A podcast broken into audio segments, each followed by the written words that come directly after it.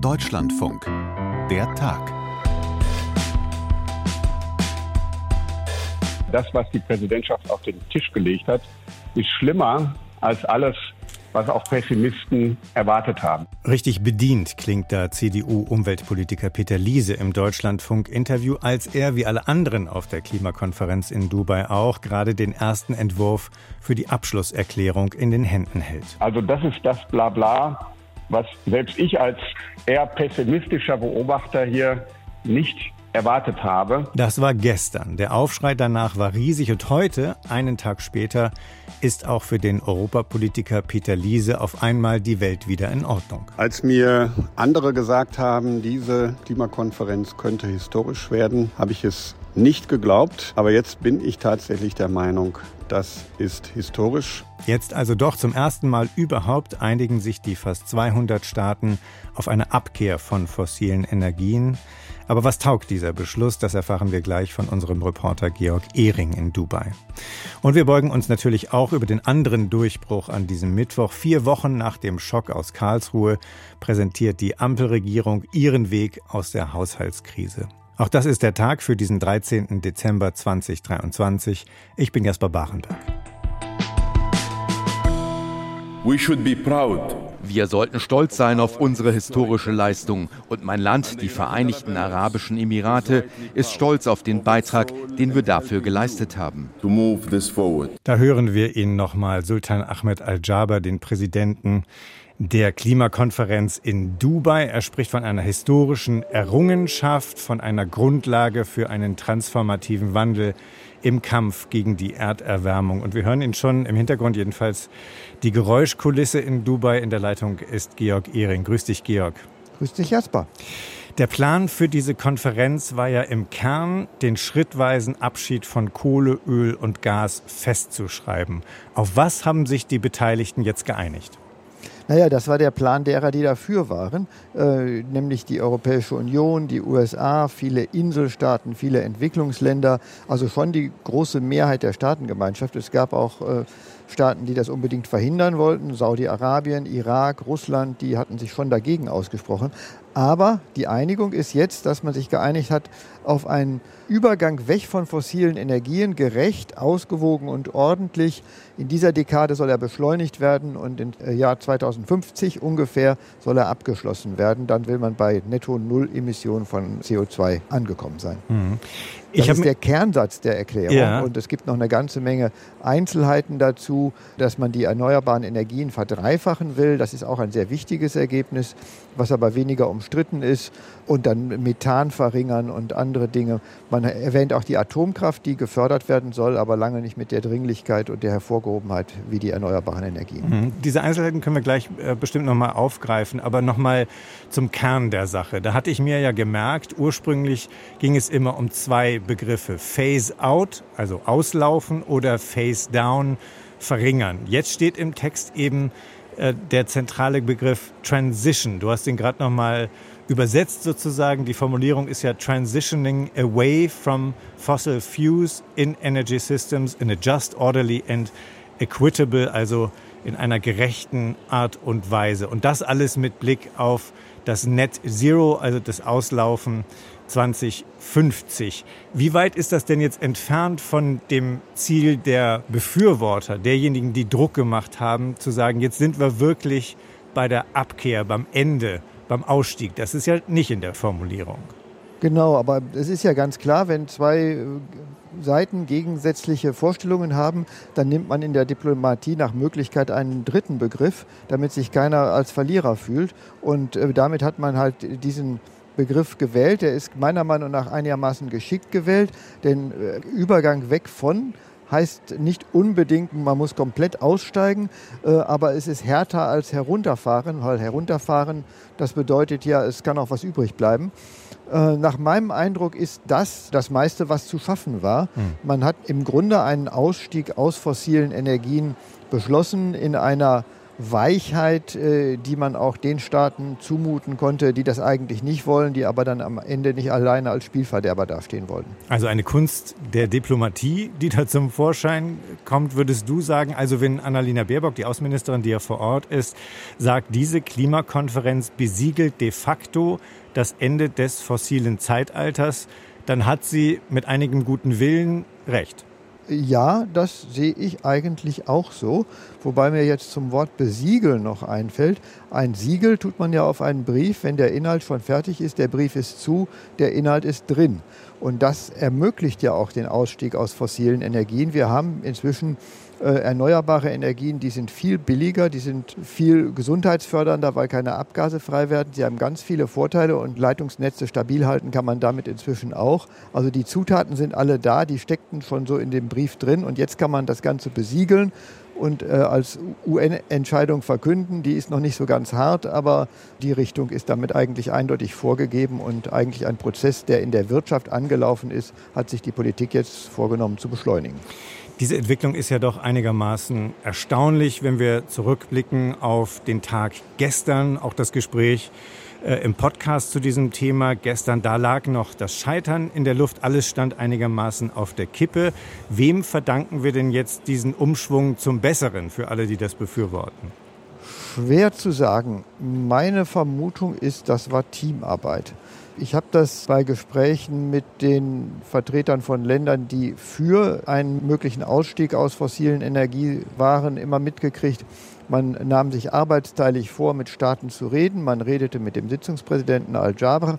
Man redete mit Schwellenländern wie China, wie Indien, Indonesien, die Bedenken haben, ob das alles so einfach geht, die noch Kohlekraftwerke zum Beispiel bauen und sich äh, an den Pranger gestellt fühlen, wenn man äh, das allzu deutlich macht die dann möglicherweise noch eine zusätzliche Formulierung in dem Kompromisspapier haben wollen, die ihre besonderen Verhältnisse berücksichtigt haben wollen, äh, die zum Teil auch Geld haben wollen, um es ihnen finanziell zu erleichtern. Gerade arme Länder, die hohe Zinsen zahlen, können sich neue Anschaffungen von Energieanlagen nur schwer leisten, eine Energiewende nur schwer leisten. Da hat man arbeitsteilig mit ganz vielen Ländern gesprochen und dann die Mehrheit ausgebaut, Druck ausgeübt und dann dem Sitzungspräsidenten gesagt, hier, wir sind jetzt so viele und mit dieser Formulierung haben wir auch noch die dahinter, so stelle ich mir das vor, bis dann am Ende klar war, man kommt an diesem Ausstieg nicht vorbei und man kann ihn auch durchsetzen gegen Länder, die ihn eigentlich nicht haben wollen. Mhm. Auch die Europäische Union hatte ja gesagt, wir sind damit überhaupt nicht zufrieden. Die Außenministerin hatte es gesagt äh, für die Bundesregierung. Aber man kann, so verstehe ich dich, gar nicht so ganz genau sagen, wie viel Einfluss jetzt äh, die EU etwa oder Annalena Baerbock darauf genommen haben, dass sich das Blatt doch nochmal wendet. Nein, das kann man nicht sagen. Das sind Gespräche, die finden hinter verschlossenen Türen statt. Das ist alles vertraulich. Äh, nur, dass diese Strategie halt gewählt worden war, das war schon relativ offensichtlich. Mhm. Gibt es so etwas wie Schlupflöcher? Vielleicht nicht so sehr, darüber haben wir gesprochen, über diese zentrale Formulierung, was den Abschied von den fossilen Energieträgern angeht, aber doch unter dem Strich insgesamt in dieser ganzen Abschlusserklärung. Gibt es da so etwas wie Hintertürchen? Ja, man kann äh, als Hintertür zum Beispiel die CO2-Speicherung ansehen. Die wird hier als vor allem in Sektoren anzuwenden, in denen es nichts anderes gibt. Also beispielsweise in der Zementindustrie, wo das CO2 nicht durch die Wärme, sondern in dem chemischen Prozess der Zementherstellung äh, entsteht. Das kann auch in anderen Bereichen angewandt werden. Die Öl- und Gasindustrie ist sehr erpicht darauf, das auch beispielsweise in Gaskraftwerken anzuwenden und dann mehr Gaskraftwerke betreiben zu können. Das ist eine Hintertür. Dann ist es nicht ganz klar, wie das mit dem Kohleausstieg steht. Es heißt, Subventionen für fossile Energien sollen auslaufen, wenn sie nicht äh, zur Abhilfe gegen Armut vorgesehen sind. Also es sind sehr, sehr viele weiche Formulierungen, die es wahrscheinlich auch einzelnen Staaten möglich gemacht haben, sich dahinter zu stellen. Mhm. Und das sind dann auch Schlupflöcher. Wer nicht will, kann sich da unter Umständen darauf berufen. Ist auch die Kernenergie ist die Atomkraft so etwas wie ein Hintertürchen. Du hast ja schon gesagt, dass die Befürwortung der Kernenergie nicht so ausdrücklich ausgefallen ist, äh, wie ursprünglich mal gedacht. Äh, die Atomkraft, ich würde das nicht als Hintertürchen ansehen. Umweltorganisationen machen das zum Teil. Die Atomkraftbefürworter sind hier auch aufgetreten mit 22 Ländern, die aufforderten dazu, die Atomkraft bis zum Jahr 2050 zu verdreifachen. Das ist ein wichtiger Unterschied zu den Erneuerbaren. Die sollen bis zum Jahr 2030 verdreifacht werden. Das zeigt das sehr unterschiedliche Potenzial. Atomkraft äh, hat halt ein vergleichsweise kleines Potenzial verglichen mit den erneuerbaren Energien, ist sehr langfristig und äh, sehr teuer zu bauen. Aber das ist ein Weg, auf den manche Staaten setzen, von denen manche Staaten sich was erhoffen und das können sie auch machen. Das ist eine andere Technologie, die bei uns in Deutschland abgelehnt wird, aber die durchaus dazugehört. Als mhm. Hintertürchen würde ich das nicht bezeichnen. Mhm. Lass uns noch mal über die weiteren Beschlüsse insofern reden, als du äh, zwei davon ja auch schon angedeutet hast, also die Verdreifachung bei den Erneuerbaren und es gibt auch einen Beschluss zur Energieeffizienz. Sind das weitere wichtige Eckpunkte, die wir im Auge behalten sollen für den weiteren Verlauf jetzt äh, im Kampf gegen die Klimaerwärmung? Also die Verdreifachung der Erneuerbaren ist für mich mit das Zentrale neben dem Abschied von den fossilen Energien. Denn da sagt man ganz deutlich, der Gamechanger, das sind die erneuerbaren Energien und nichts anderes, auch nicht die Atomkraft, der traut man ja viel weniger zu. Und die Verbesserung der Energieeffizienz ist auch eine wichtige Sache. Das zielt auf Dinge wie äh, Elektroautos, die sehr viel effizienter sind als Verbrenner, auf Wärmepumpen, die sehr viel energieeffizienter sind als äh, Gasheizungen oder Ölheizungen. Dadurch erhöht man die Energieeffizienz und das sind richtig wichtige Bausteine, wenn man die Wende hinkriegen will. Man hört jetzt oft äh, in Kommentaren aus Dubai, die nächste Aufgabe ist jetzt, dieses Abkommen mit Leben zu füllen. Was bedeutet das? Das bedeutet einmal auf politischer Ebene, dass Staaten ihre nationale Klimapolitik überprüfen und Klimaziele erhöhen sollen. Das ist ein Prozess, der im Pariser Abkommen stattfindet, dass man höhere Ziele einreichen soll. Denn zu Beginn des Pariser Abkommens 2015 war ganz klar, äh, wir nehmen uns 1,5 Grad vor und nach derzeitigem Stand der Bemühungen landen wir bei dreieinhalb Grad etwa. Jetzt landen wir nach dem Stand der Bemühungen bei zweieinhalb Grad. Das ist besser, aber immer noch nicht zureichend. Und dieses Papier ist jetzt eine Aufforderung und auch ein Wegweiser, die nationalen Klimaziele zu erhöhen und dann nach nationale Klimaschutzgesetze zu erlassen, die dafür sorgen, dass das auch tatsächlich passiert. Und der zweite Weg ist ein bisschen indirekt. Es hat ja öfter Berichte gegeben, auch in Deutschland, über die Größe der Konferenz. Hier waren über 100.000 Menschen angemeldet, große Regierungsdelegationen, aber es waren auch große Delegationen der Wirtschaft da, nicht nur die zweieinhalbtausend Lobbyisten der Fossilindustrie, sondern auch Bankerinnen und Banker, Investoren, Industrievertreterinnen und Vertreter aller möglichen Branchen, die sehr genau darauf achten, was hier für Wegweisungen entstehen und wer jetzt als Geldgeber, als Banker Entscheidungen zu treffen hat und ähm, da möchte jemand ein Gaskraftwerk bauen oder ein äh, Gasfeld neu anlegen oder eine Ölquelle anzapfen, der wird dann sagen, hm, das passt aber nicht, das ist ein großes Risiko.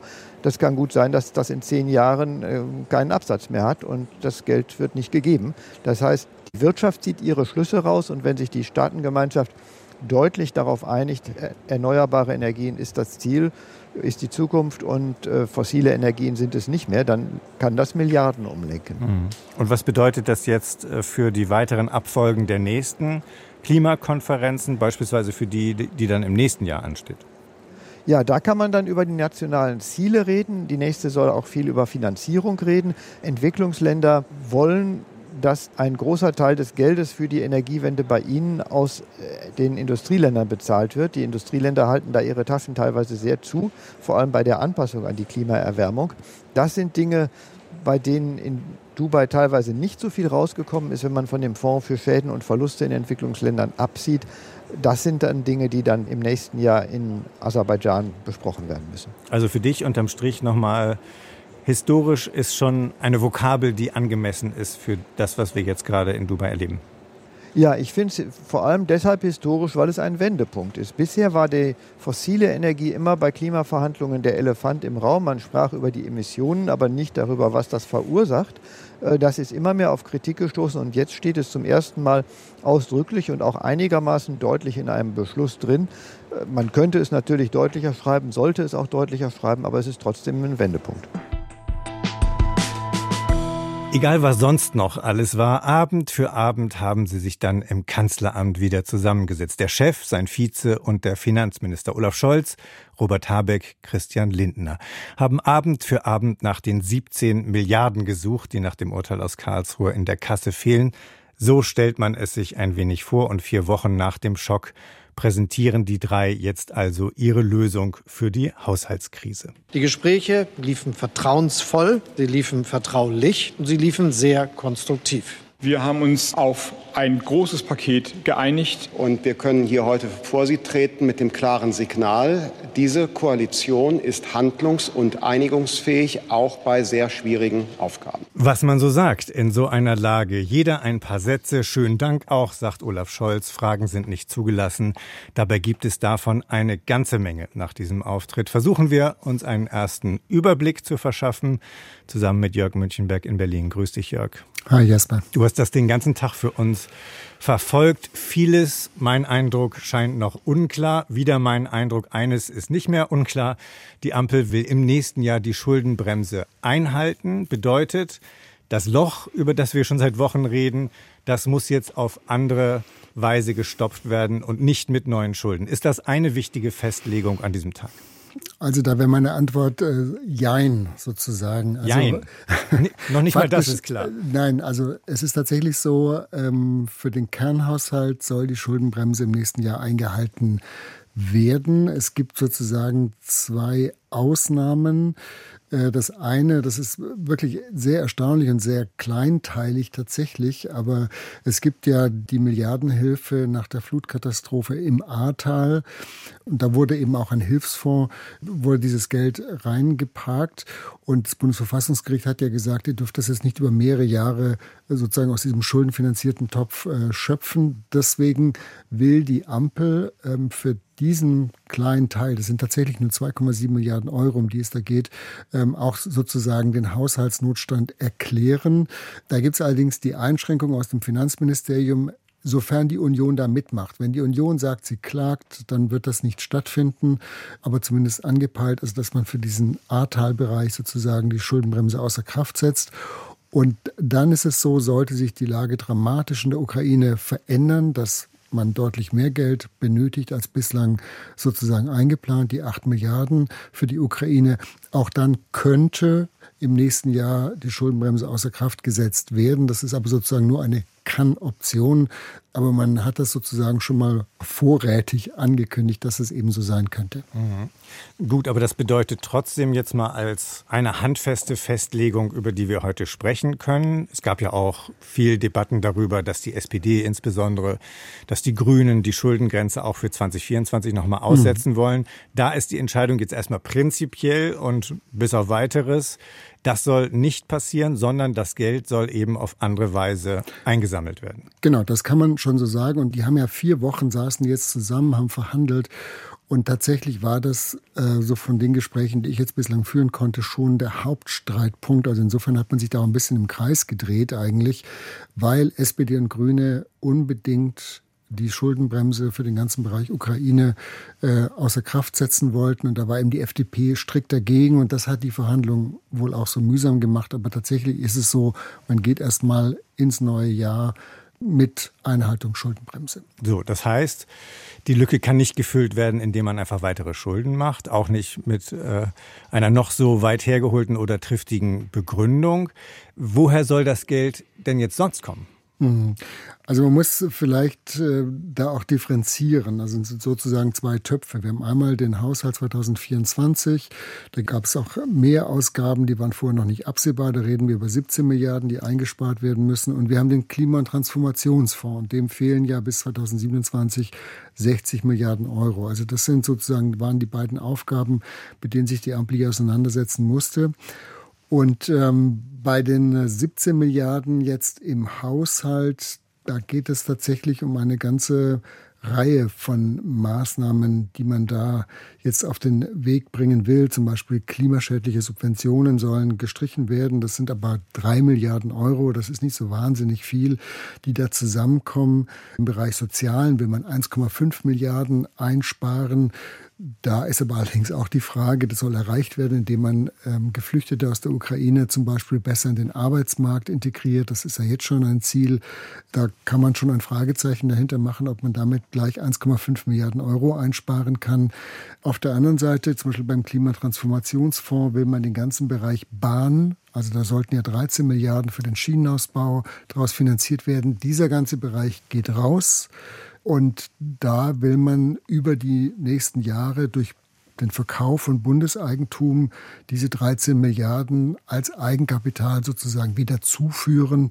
Das ist zumindest das Ziel. Und so gibt es ganz viele kleinere Stellschrauben, an denen man gedreht hat, um eben zum einen diese 60 Milliarden, die im KTF fehlen, zu kompensieren und eben auf der anderen Seite diese 17 Milliarden Euro zu erreichen, die im Haushalt fehlen. Und zu diesen kleinen Stellschrauben, nur noch ein Stichwort, das ich mir notiert habe, gehört auch die Ansage, dass man den CO2-Preis mhm. wieder ein Stück erhöhen will, anders als geplant.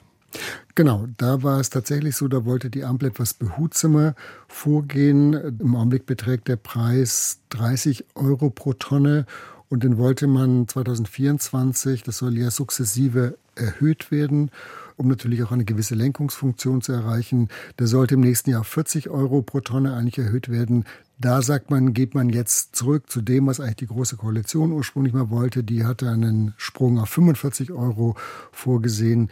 Also das merken die Bürger natürlich. Das heißt, man kann so sagen, 4,5 Cent wird der Sprit dadurch im nächsten Jahr teurer werden. Aber das ist natürlich auch ein Mittel, um die Einnahmen für den Klimatransformationsfonds, denn da fließen die hin, um den sozusagen auch wieder stärker aufzufüllen. Aber wenn ich das jetzt so höre, also der Sprit dürfte teurer werden, wenn der CO2-Preis steigt. Es wird keine Kompensation mehr geben für die Netzentgelte. Dadurch werden die Strompreise absehbar steigen. Das lese ich jedenfalls in den ersten mhm. Analysen der Agenturen und so weiter. Kann man dann unterm Strich sagen, wir Bürger werden mehr belastet. Wir müssen tiefer in die Tasche greifen. Das müssen wir darunter verstehen, wenn der Kanzler sagt, wir bleiben bei unseren Zielen, aber wir müssen sie eben mit weniger Geld erreichen. Wir müssen schauen, was wir uns noch leisten können und was eben nicht. Wir zahlen dann die Zeche?